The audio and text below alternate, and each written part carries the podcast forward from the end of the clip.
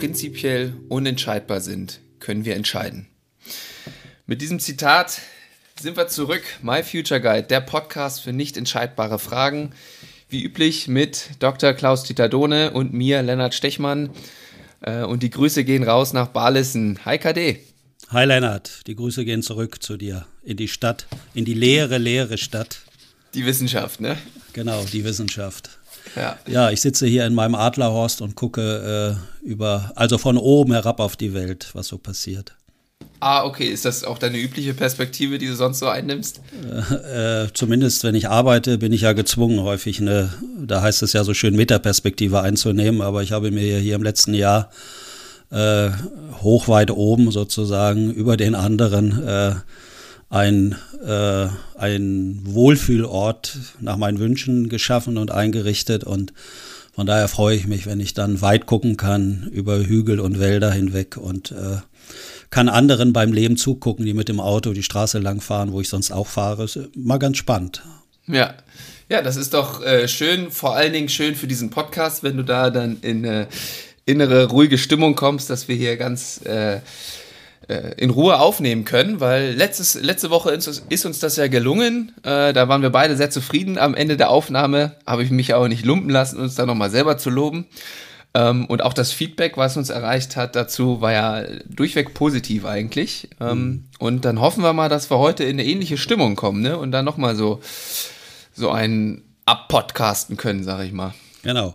Deswegen bist du ja auch mein großes Vorbild, was ich nicht so gut kann, dass du das hier mit einbringst, dich ordentlich und uns selbst zu loben. Das finde ich gut. Das ist ja auch eine wichtige Kompetenz, die man haben muss im Leben.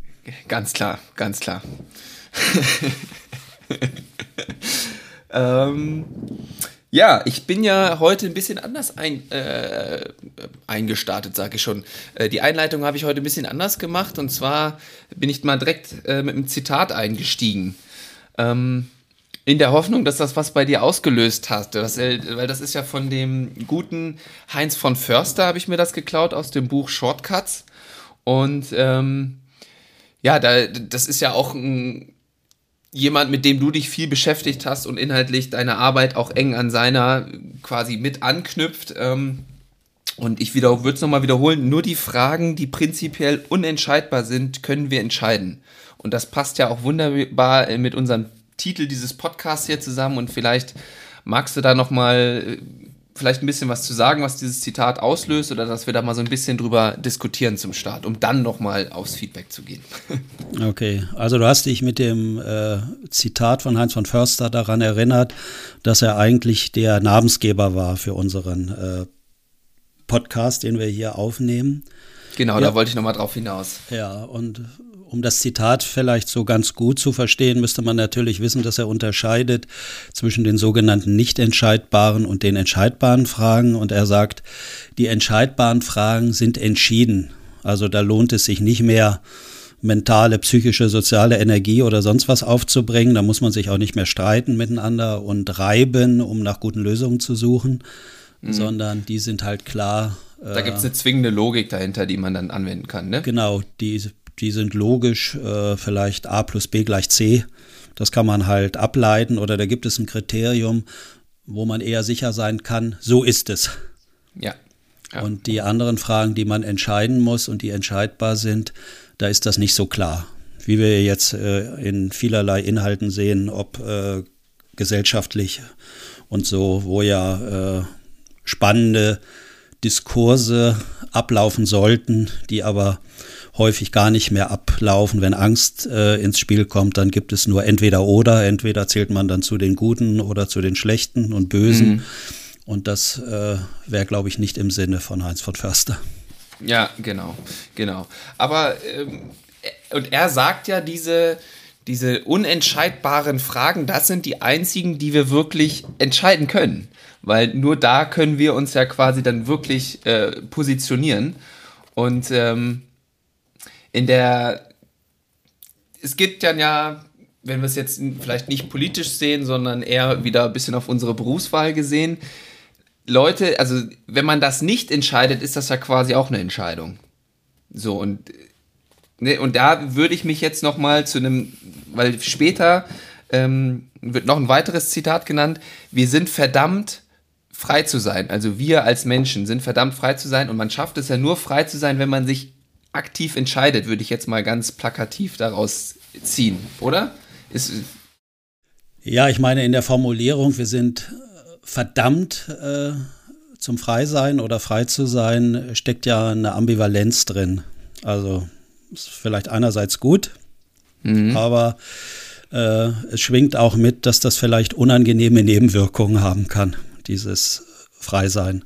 Ja, genau. Und das äh, ist durchaus so. Wir haben ja in anderen Folgen schon darauf hingewiesen, dass ähm, wer das annimmt, also wer diese nicht entscheidbaren Fragen für sich entscheidet, wie du sagst, Lennart, der macht das entweder irgendwann selbst, der fällt eine Entscheidung und legt sich fest.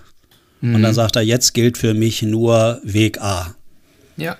Ja. So. Und mit dieser Festlegung, das ist ja gerade, glaube ich, für Menschen das Schwierige, dann kommen alle möglichen psychosozialen Themen, Lebenserfahrung, was weiß ich da rein.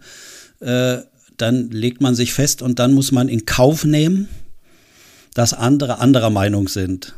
Weil es ja. prinzipiell kein Kriterium gibt, was ist richtig oder falsch.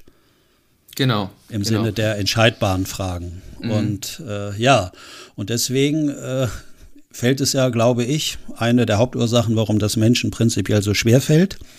Und auch das Zitat habe ich ja mal gebracht, was früher auf meiner Webseite lange Zeit stand und immer wieder gern bei Vorträgen von, äh, bei Einführungen, wenn man sich, wenn man mich vorgestellt hat, äh, zitiert wurde. Äh, wer nicht handelt, wird behandelt. Mhm. Das heißt, dann kommen irgendwann, übernehmen die äußeren Umstände oder andere Menschen die Verantwortung und dann ist die Selbstbestimmung, ich sag's mal etwas ordinär, im Arsch. Ja, ja, das stimmt. Genau. Ja, das ist, da sind wir auch wieder bei, über Verantwortung haben wir ja auch schon oft gesprochen. Ähm, und das ist dann letztendlich auch das, was dann mit so einer Entscheidung äh, einhergeht, ne? Also wenn ich mich entscheide, übernehme ich die Verantwortung, wenn ich nach dem entscheide, was ich will. So wenn, ne, wenn ich das irgendwie ja. geschafft habe, da für mich rauszudestillieren, sage ich mal, und gebe diese Verantwortung aber nicht an andere ab, indem ich die dann einfach entscheiden lasse. Hatten wir jetzt zum Beispiel am Beispiel mit den Eltern oder mit Führungskräften auch, haben wir auch schon viel drüber gesprochen. Ja, absolut. Und hier würde ich genau die Verbindung sehen zum Arbeitsleben. Das ist ja irgendwie auch irre, dass viele äh, Schulungsanbieter, Trainingsprogramme äh, Menschen äh, eigenverantwortliches Entscheiden jetzt nahebringen sollen. Mhm. Also beispielsweise so wie früher, äh, ich hatte guten Einblick in die Arbeitsagentur. Da wurde früher ganz zentralistisch aus Nürnberg alles vorgegeben. Über Landesarbeitsämter hieß das da noch bis runter zu den Arbeitsämtern. Und dann haben die irgendwann umgestellt und haben gesagt, die Leute müssen vor Ort selbst entscheiden. Die kriegen Budget und sollen eigenverantwortlich sich festlegen, wofür sie die Ausgaben machen, was sie fördern im Arbeitsmarkt und so weiter. Mhm, mh. Und dann begann das große Zittern. Und dann hat man festgestellt, die müssen wir mal schulen, selbstständig Entscheidungen zu fällen. ja. Und das zeigt ja, dass äh, es ich nehme mich da gar nicht aus. Ich habe auch meine Themen, die, da lege ich mich vielleicht ungern fest, weil ich, warum auch immer, weil ich mich vor den Folgen fürchte vielleicht. Mhm. Wenn dann andere dabei sind, äh, die dann für mich die Entscheidung fällen und dann bin ich froh, ach ja, wenn der das sagt, dann machen wir das so und so, dann bin ich da raus. Ja. Aus ja. ja. der Nummer. Ja, und, und das ist, ja, bitte. Ich wollte nur gerade sagen, aber es gibt ja vielleicht auch Entscheidungen, da kann das mal ganz gut funktionieren. Absolut. ähm, ähm, aber bei denen bei gewissen Entscheidungen, wie jetzt zum Beispiel der Berufswahl, die ja wirklich so tiefgreifende Folgen auch für unser persönliches Leben hat, wo wir, wenn, also der, wenn da eine Entscheidung fällt, hat das ja tiefgreifende Folgen für den weiteren persönlichen Lebenslauf. Da sollte man dann schon wirklich die versuchen, die Verantwortung für sich zu übernehmen und diese Freiheit irgendwo zu nutzen, ähm, um dann wirklich auch mit den Konsequenzen leben zu können. Wenn man, wenn man solche tiefgreifenden Konsequenzen einer Entscheidung erlebt und die dann anderen quasi die Verantwortung zugeschoben hat und die hat entscheiden lassen, dann kann das langfristig zu ja, Störungen kommen, sagen wir einfach mal. Oder Unzufriedenheiten vielleicht eher. Ja, das würde ich auch so sehen, aber ich bin trotzdem immer wieder erstaunt, wie ich immer wieder gesehen habe, wie Menschen auch durchs Leben kommen, indem sie es immer wieder schaffen, sich irgendwie um diese eigenverantwortliche Entscheidung rumzumogeln und immer die Verantwortung oder dann letztendlich die Schuld anderen zu geben und mhm. ihre eigenen Anteile dabei gar nicht mehr sehen und wahrnehmen. Ja. Und das ist auch, soll auch äh, Thema der heutigen Folge dann auch werden. Ähm, was es da für Wege gibt, wie man da vielleicht äh, gehen kann, um sowas zu vermeiden. Äh, hatten wir in der letzten Folge schon so ein bisschen angeteasert. Ähm, wollen wir dann, wir hatten noch ein bisschen Feedback bekommen, wollen wir das ans Ende schieben oder wollen wir das jetzt noch eben kurz äh, abarbeiten, sag ich mal? Nee, mach doch ruhig das Feedback und dann können wir uns ganz auf die deine gewünschten Inhalte in diesem Podcast einlassen. Sehr gut, sehr gut. Ja, wir haben Feedback bekommen äh, auf LinkedIn, ziemlich lange, äh, ziemlich, ziemlich lange, langer Kommentar. Und ich würde jetzt einfach mal versuchen, das so ein bisschen äh, runterzubrechen, was ich da persönlich mit Bedeutung aufgeladen habe, beziehungsweise was ich da rausgelesen habe. Und ähm, das ist nochmal so ein bisschen der, der Druck, den letztendlich die Eltern verspüren. Ähm, wenn das Kind an der, an der Schule mit, mit solchen Entscheidungen in Kontakt kommt, äh, äh, hier Tag der offenen Tür und so weiter und so fort, oder generell die Kommunikation mit Lehrern, dass da ganz oft ähm, ihrer Erfahrung nach Eltern mit Angst, mit Druck in Kontakt kommen, dass sie ihre Kinder falsch erzogen hätten oder irgendwie da Fehler gemacht hätten und deswegen sagen können, wollen hier mein Kind, das ist doch irgendwie super und hier läuft alles und da läuft alles. Und ähm, dann wurde mit so einem Zitat von dem Jesper Juhl, den ich auch schon mal hier zitiert hatte, äh, abgeschlossen. Ähm, wieso rufen eigentlich die Lehrer bei Ihnen zu Hause an, wenn in der Schule etwas falsch läuft? Sind ja, äh, sind Sie als Eltern jemals auf die Idee gekommen, in der Schule anzurufen und sich darüber zu beschweren, dass die Schüler mal wieder äh, sein Zimmer nicht aufgeräumt haben oder die Spülmaschine nicht aufgeräumt haben? Und ähm, ja, das fand ich nochmal ganz interessant, halt, warum, das blickt ja so ein bisschen auf unsere letzten beiden Folgen zurück, warum da vielleicht mal ungünstige Konstellationen zwischen El Eltern und, und Kind entstehen können und dass es nicht nur die Kinder sind, die da unter Druck stehen, sondern halt auch die Eltern. Das lese ich so ein bisschen daraus. Ja, aber du hast ab, es ja auch gelesen. Ich habe es auch gelesen, aber ich höre auch daraus, dass es nicht nur Eltern und Kinder sind, sondern eben auch äh, die Lehrerinnen und Lehrer. Genau, dass das Spiel Druck auch stehen. betrachtet werden muss, ja. Genau. Und man könnte ja sagen, dass es für alle drei eine schwierige Situation ist, in so einer Dreiecksbeziehung mhm. äh, mit ganz schwierigen Aufträgen. Die einen sollen ein Kind erziehen und lieben und sollen das irgendwie gut auf den Weg bringen mhm. und äh, vielleicht ihre eigenen Sachen auch vielleicht zurückhalten, wenn das geht und genau zum Wohle des Kindes zu entscheiden. Die Lehrerinnen und Lehrer in der Schule haben vom Staat her einen Auftrag, Wissen zu vermitteln. Jetzt sollen sie auch noch andere Aufgaben übernehmen. Kommt es da zu Störungen?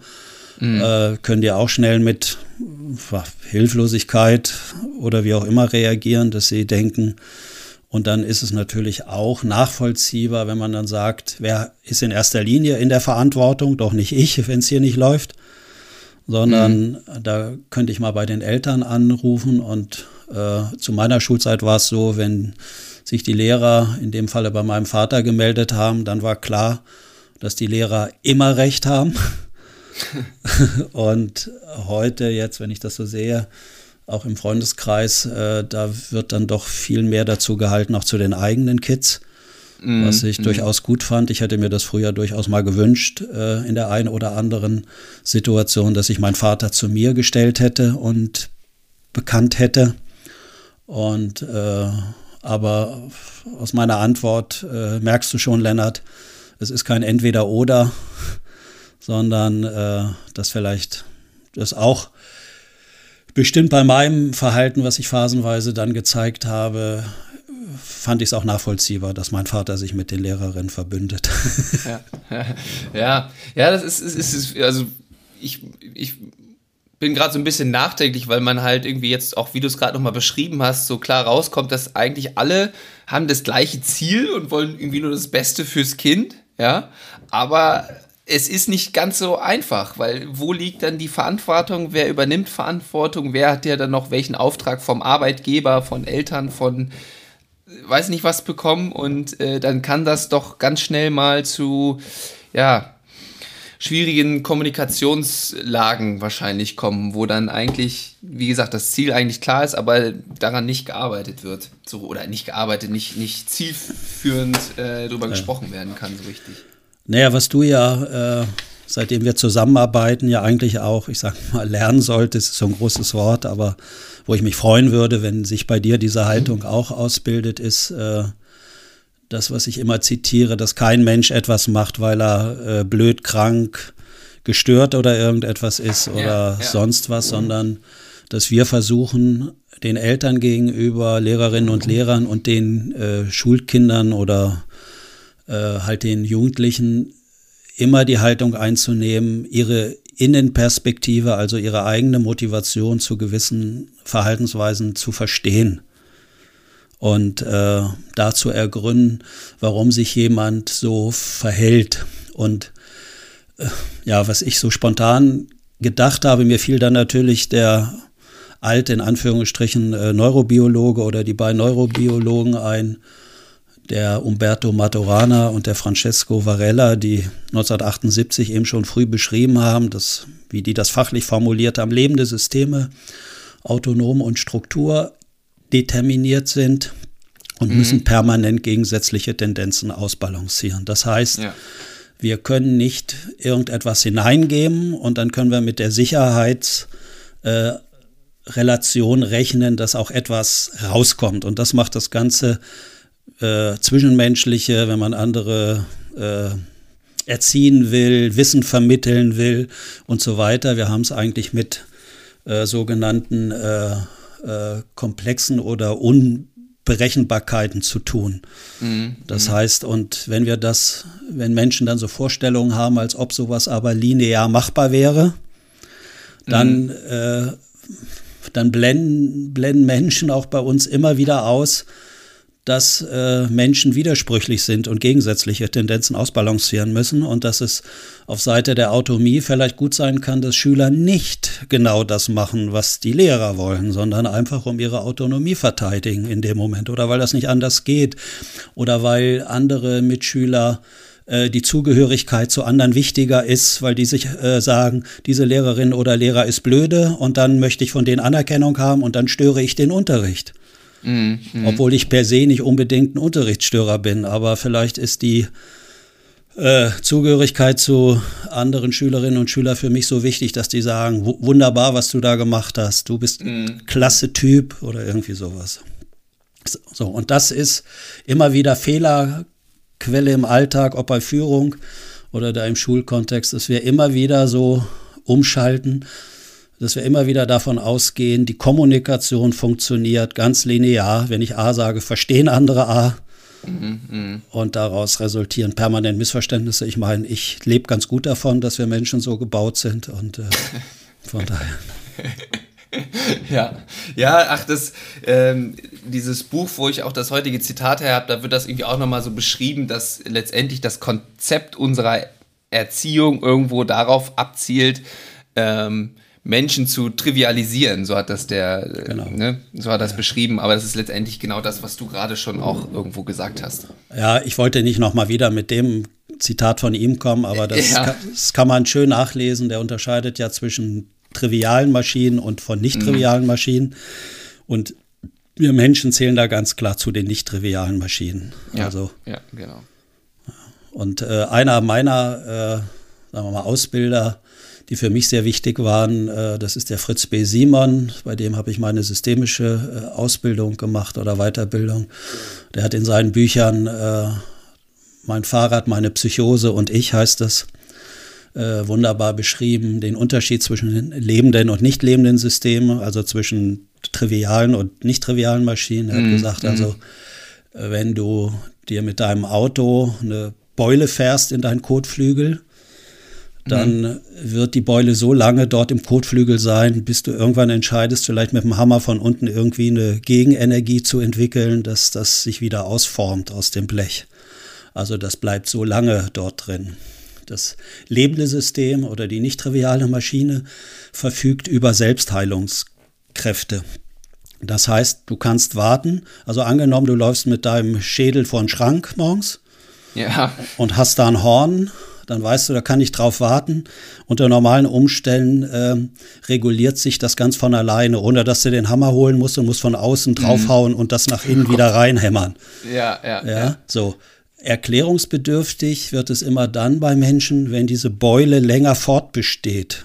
Über Monate vielleicht. Dann könnte man mhm. Ideen entwickeln, läuft Lennart jeden zweiten Tag vor den Schrank.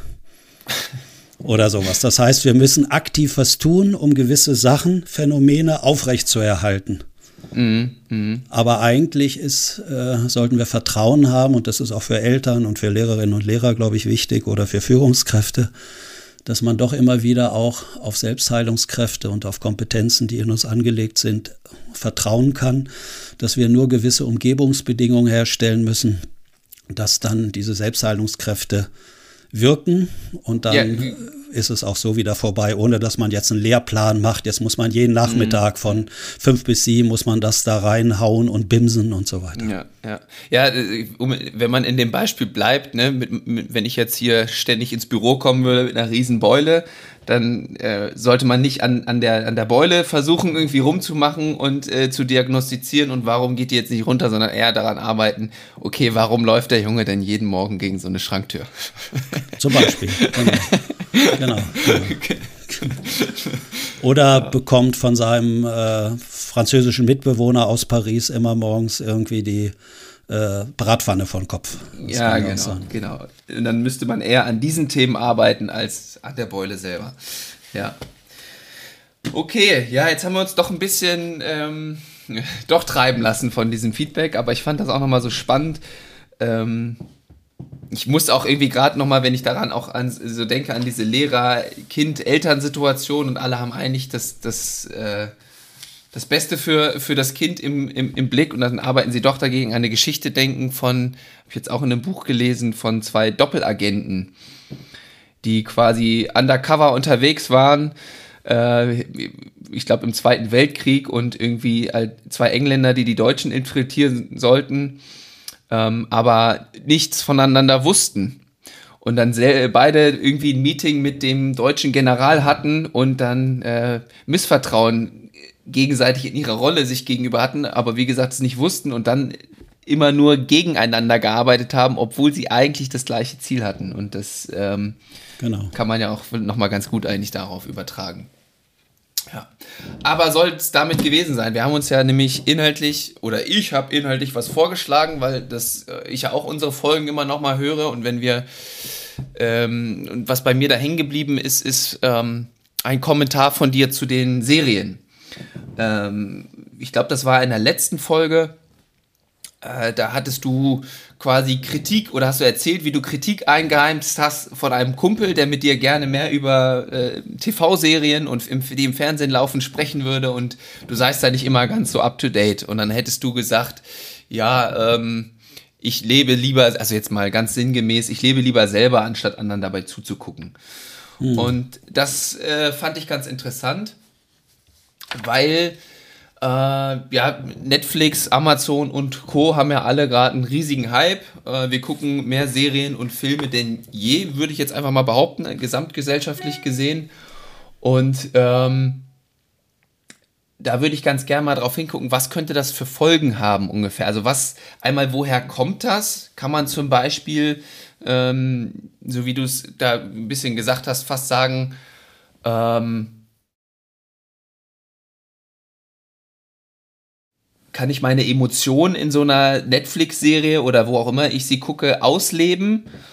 Ähm, und versuche ich da letztendlich irgendwas zu verstecken, damit ich das nicht selber mit mir ausmachen kann? Oder sind die Serien einfach so gut geworden und das Angebot so gut, dass wir jetzt einfach als Menschen gerne das Gas konsumieren und das äh, ja, hat mit uns eigentlich gar nichts zu tun, dass wir da jetzt primär verstärkt hingucken?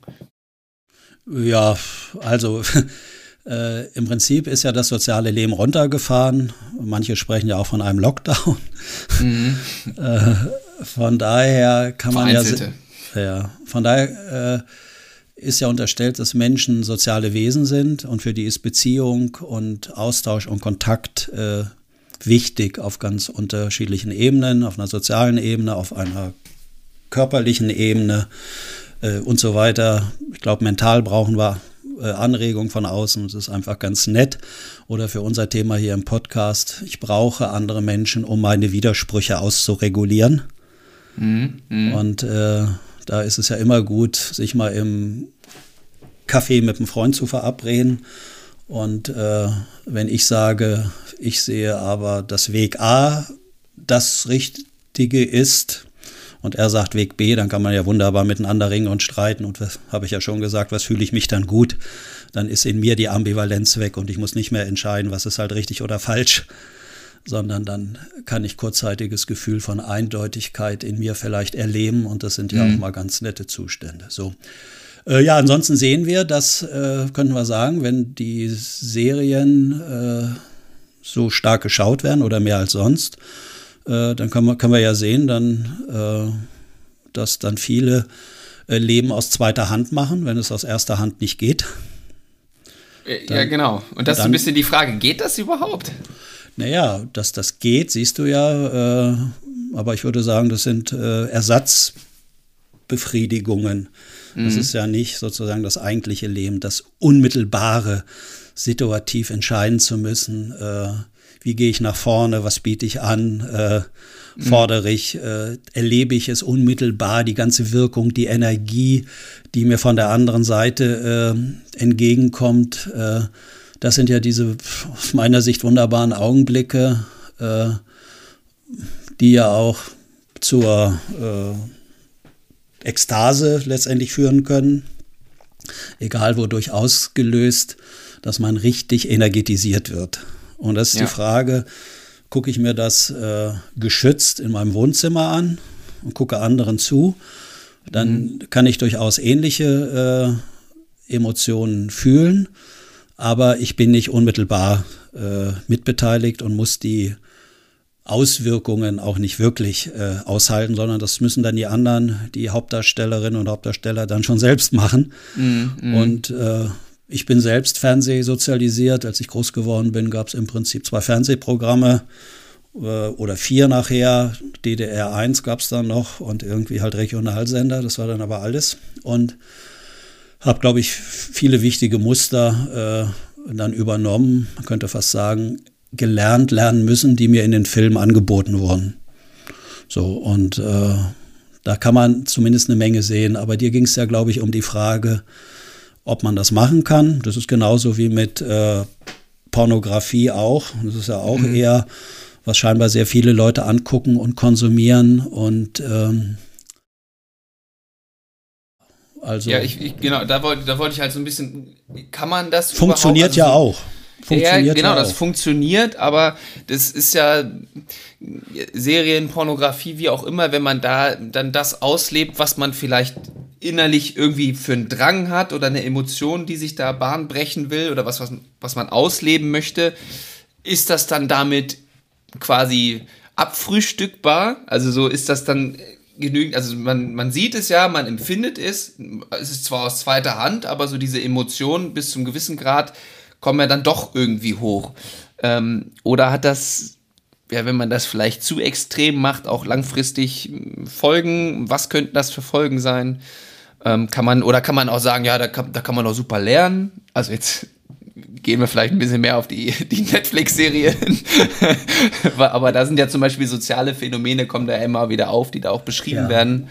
Ja, also da kann man jetzt viel zu sagen. Ich meine, da hat mhm. ja unser Kollege Gerald Hüther äußert sich ja oder hat sich sein ganzes Arbeitsleben zu diesen Gefahren vielleicht äh, ausgelassen. Äh, ich würde eher, ich würde den Punkt jetzt hier setzen, um nicht zu weit ausholen zu müssen. Äh, Serien sind so gestaltet und äh, aufgebaut, dass es immer irgendwie ganz zentrale, grundlegende, archaische Emotionen anrühren muss in den Handlungen, die uns da angeboten werden. Und mhm. deswegen hat man da natürlich auch wunderbar in diesen Filmen immer gegensätzliche Protagonisten. Es geht um Verführung, um Manipulation, um Macht, um Gewalt, um Sexualität, Erotik, also alle zentralen äh, menschlichen Themen, Freundschaften, tiefe Freundschaften, Zusammenhalt, Loyalitäten. Ja, Familie. Äh, mhm. Ja, mhm. alles sowas, ne? Bindung, Lüge, Verrat. Ja, ja. Sowas. Ja. Also das ist ja alles so zentrale menschliche Themen, wo wir unsere Aufmerksamkeit aufladen und hinlenken.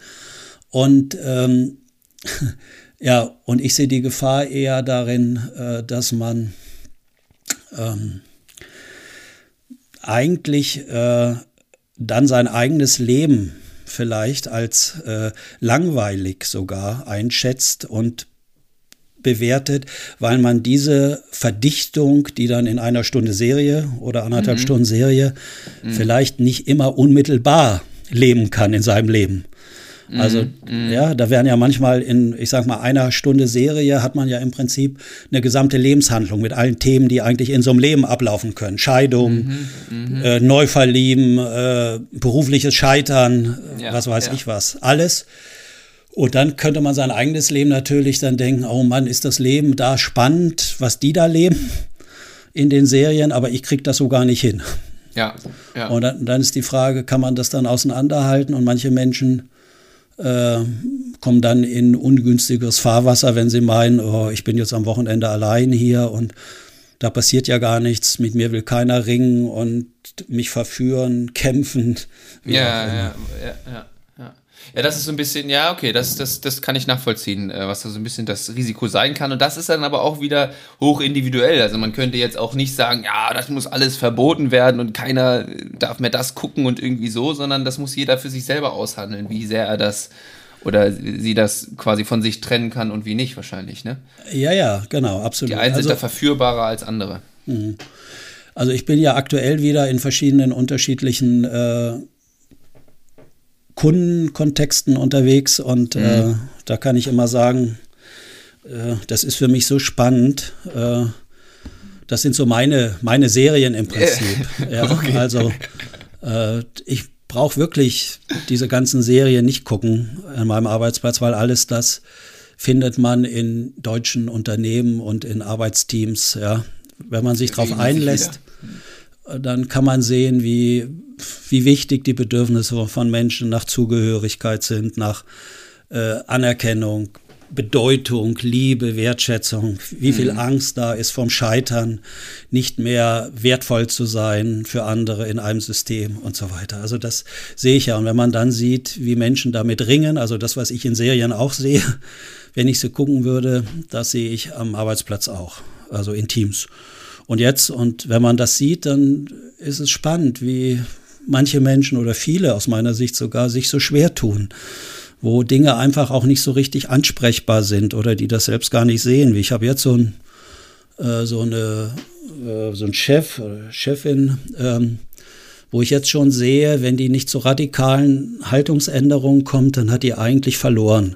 So, das rührt mich einerseits an, so mhm. als mhm. auf der menschlichen Ebene, aber äh, bin dann gespannt, zu welchen Problemlösungen sie selbst kommt. Ich kann sie dahin unterstützen. Mhm. Aber mhm. eigentlich ist die ganze Dynamik im Team, äh, in der Organisation schon so, dass sie eigentlich, äh, das sehe ich jetzt schon, obwohl das noch ein bisschen Monate hin ist, äh, eine schwerwiegende Lern- oder könnte auch sagen Scheitererfahrung für sich selbst machen wird. Mhm. Und, und da wäre jetzt meine Frage, die mit welcher Haltung gehst du denn dann da rein? Also wenn du das jetzt schon behauptest, so sehen zu können und äh, vielleicht auch quasi, du, sagst, du sprichst von, es braucht eine radikale Änderung. Ähm, wir haben ja auch schon hier mehrmals darüber gesprochen, wie wichtig dann auch solche Scheitererfahrungen manchmal sein kann. Wie warnst du dann vor und sagst hier, wenn das nicht so und so passiert, dann äh, passiert das und das und bitteschön oder ja, das ist die Frage. Das muss jeder erstmal für sich klären, äh, der in dieser, in dieser Branche arbeitet, der anderen helfen will. Was ist meine, meine eigene Haltung dazu? Äh, ich kann gleich mal sagen, was, äh, was da so reinspielen kann in so eine Entscheidung, bevor ich sage, wofür ich mich, mhm. ich mich entscheide. Aber vielleicht kurz dazu noch, was du gesagt hast. Ein, ein früherer Freund von mir, der hat immer gesagt, früher oder, spät, früher oder später bekommt man im Leben immer die Quittung für irgendetwas. Mhm, mh. Und äh, so würde ich das in diesem Fall beispielsweise auch sehen. Also da könnte, wenn ich es jetzt mal hart formuliere, die Quittung sein, äh, sage ich mal, das Leben äh, im Entweder-Oder-Modus. Also entweder bin ich sicher durch jemand anders mhm, mh. Äh, oder ich bin unsicher, wenn das wegfällt. Und mhm. das ist genauso, dass der, äh, dass die frühere Führungsstruktur hat ihn unterstützt, so wie er war. Mhm. Und das hat er zurückgezahlt mit äh, Loyalität, hat so eine ganz große Feinfühligkeit, immer auch das genau auszusprechen, was die, äh, was der Chef in dem Falle wollte. Mhm, und mhm. damit hat er ihn in Ruhe gelassen. Dann gab es eine Umorganisation, dann ist der Chef raus, dann kommt, kommt was Neues, dann ziehen neue Muster ein. Und der neue Chef legt weniger auf äh, so Beziehungsloyalität Wert, sondern der legt den Fokus ganz klar auf inhaltlichen Innovationen und will da schneller in die Umsetzung kommen und mit Produkten im Markt. Mhm, mh. Und dafür wurde die Organisation umgebaut und dann tun sich solche Menschen relativ schwer damit. Das heißt, da merkt man dann in den inhaltlichen Besprechungen und Arbeitssitzungen, dass sie sich mit irgendwelchen Dingen schwer tun. Mhm, und dann suchen sie Verbündete im System, aber das war jetzt nicht aufzuhalten. Und jetzt steht er plötzlich da, wo er halt sichtbar geworden ist, dass er eigentlich äh, eine Art Bremser war, der auch nicht sauber agiert hat, also nicht offen war, so informell sich Verbündete gesucht hat, diesen neuen Kurs irgendwie zu sabotieren. Mhm, mh. Und jetzt ist das, wird das alles so langsam sichtbarer, dass seine eigenen Mitarbeiter im Team da nicht mehr folgen, weil die finden das Neue gut und jetzt ist er in der Situation, wo ich meinte, früher oder später zahlt man für alles seinen Preis im Leben. Jetzt müsste er es eigentlich schaffen und müsste das angucken können und besprechbar machen, sein Verhalten umstellen müssen. Und eigentlich müsste er hingehen und müsste dann da zu diesem neuen Chef sagen, Mensch, tut mir leid, äh, dass ich mich bisher so und so äh, halt verhalten habe. Eigentlich schäme ich mich dafür, wenn ich das jetzt so sehe. Mhm. Aber mir ist es erst jetzt möglich, auf mich und meine eigenen Anteile zu schauen. Dann hätte er vielleicht eine Chance. Einerseits mhm. bei seinem mhm. Chef, andererseits im Team. Und das habe ich in meinem Arbeitsleben noch nicht so oft erlebt. Äh, Menschen gehen dann scheinbar lieber in die, ins Unangenehme, ins Scheitern, mhm. äh, mhm. in die Schmerzen sozusagen und ins Leid als so aktiv äh, die Sachen versuchen für sich noch zu regeln, wenn es sich überhaupt noch regeln lässt. Und so, so sehe ich das eigentlich jetzt, wohin sich das äh, entwickelt. Und meine Netflix-Serie ist jetzt, schafft diese Person diesen Sprung sozusagen in sich oder die Veränderung, die Neuentwicklung oder die Potenzialentfaltung, wie wir sagen, oder eben nicht. Ja, also da einfach erstmal überhaupt im ersten Schritt hingucken zu können und sich das einzugestehen Absolut. irgendwo. Absolut. Also halt mhm. Selbstreflexion ist mhm. da das Gebot der Stunde und dann Mut und Offenheit auch zu sich zu stehen und zu Fehlern, äh, weil ich, also ich selbst würde sagen, ich mache ja dauernd Fehler, das fällt mir dann allerdings erst hinterher auf, mhm. wo ich denke, da hätte ich anders agieren sollen, da hätte ich das sagen sollen, da hätte ich da mal mehr loben oder würdigen sollen, das ist ja, aber ist ja ganz spannend, weil letztendlich das, was du da in dem Unternehmenskontext jetzt da mit dieser Führungskraft versuchst, sag ich mal, dem der oder ihr das so zur Verfügung zu stellen, dass sie da hingucken kann oder im besten Fall, ja. Ähm, und das versuchen wir ja auch im, letztendlich hier mit dem Future Guide für Einzelpersonen zu machen. Ne? Das war ja auch nochmal ein interessantes Feedback, was wir bekommen haben aus dem letzten Telefonkompass, dass Wertvollste war halt eigentlich mal eine neutrale Perspektive zu bekommen, ne? Genau. Und genau. einen anderen Blick dadurch äh, zu entwickeln, einen ganz an, einen anderen Blickwinkel einnehmen zu können und dadurch neue Handl dadurch erschließen sich dann ja neue Handlungsmöglichkeiten. Mhm. Ja, aber und ich da, hoffe, Mhm, okay. Ich wollte jetzt gerade nochmal äh, Bezug nehmen zu dem Thema dann davor. Und da denke ich nämlich, können dann, jetzt haben wir ein bisschen ja, negativ über so Serien äh, abgelästert, sag ich mal. Oder nee, abgelästert, also eigentlich, aber eher, nee, es kann, wir haben auf die Risiken geguckt, so würde ich es formulieren. Und das kann ja auch durchaus mal was sein, dass einem da in Serien irgendwie Lösungs-, auch, auch andere Perspektiven auf Themen eingenommen sind, wo man sich einfühlen kann und dann sagen, ah, so kann man das auch sehen und das dann mit eigenen Themen auflädt und jetzt äh, kann ich das ein bisschen anders im Alltag sehen. Äh, zumindest ist mir das mit Serien teilweise schon mal so, oder auch Filmen äh, ja. schon so gegangen. Ja, no, das ist ja gut. Ja. ja. äh, also ich wollte nur noch mal sagen, wie gesagt, ich, das ist keine Äußerung jetzt gewesen von mir, dass man sich Serien nicht angucken soll. Ich ja, gucke ja. jetzt nicht unbedingt Serien, aber ich lasse mich auch gern mal verführen, indem ich äh, indem ich mich entspanne, indem ich die hauptemotionale Last äh, bei den anderen im Film lasse. Ja, genau. Entscheidungsschwierigkeiten, aber auch das Schöne dann, ja, mm, mm. erotische Augenblicke, was man so, was einem so angeboten wird oder äh, den Reiz einer äh, einer intensiven Sauferei mit Kumpels oder wie auch immer.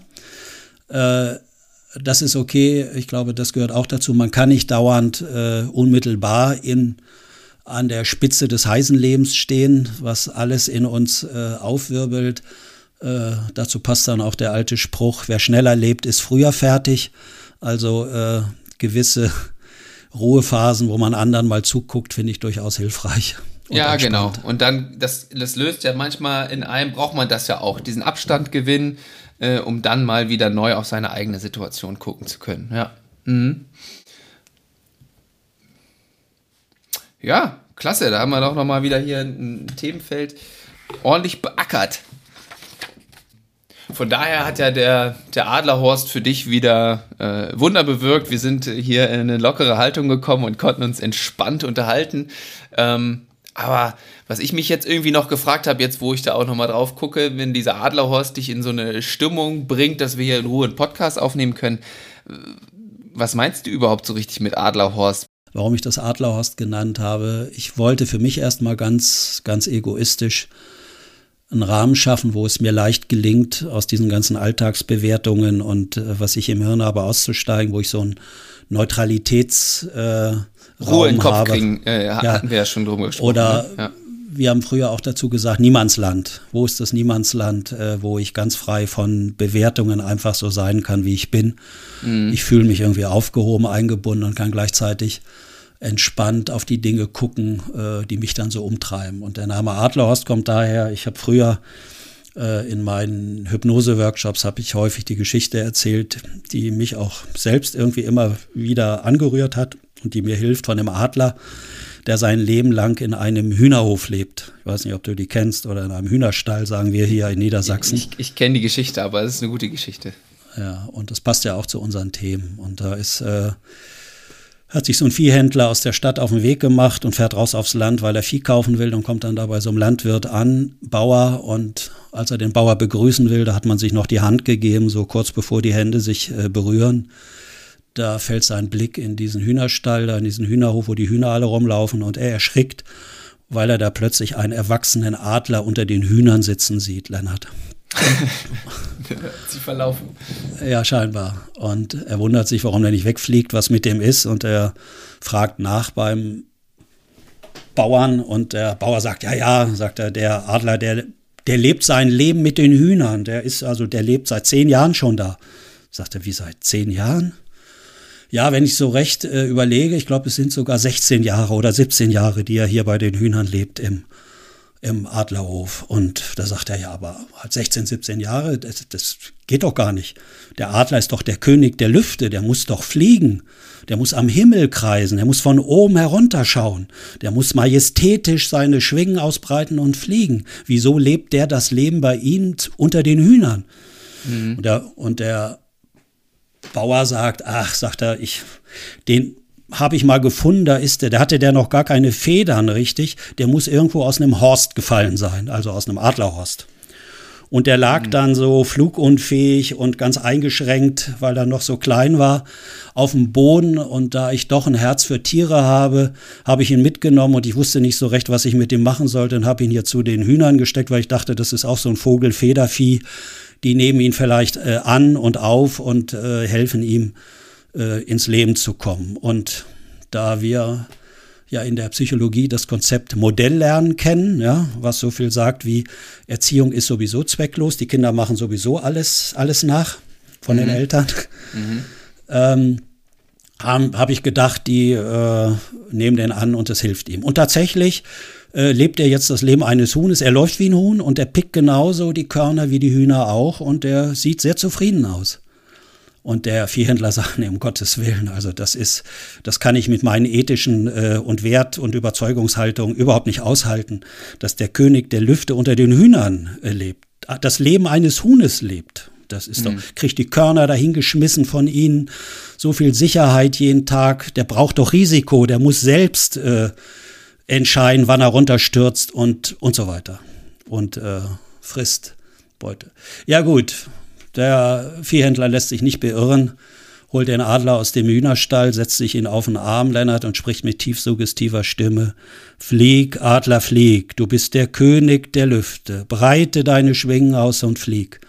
Und der Adler lässt sich tatsächlich vom Arm runterfallen auf dem Hof und geht genau wie ein Huhn, geht zurück in den Hühnerhof und pickt wieder die Körner mit den anderen Hühnern. Einmal angestachelt vom Ehrgeiz, diesen Adler wieder zum König der Lüfte zu machen, holt er den Adler wieder, setzt ihn auf die höchste Stelle des Hauses, auf den Fürst und spricht wieder mit suggestiver Stimme. Flieg, Adler, flieg, du bist der König der Lüfte, breite deine Schwingen aus und flieg.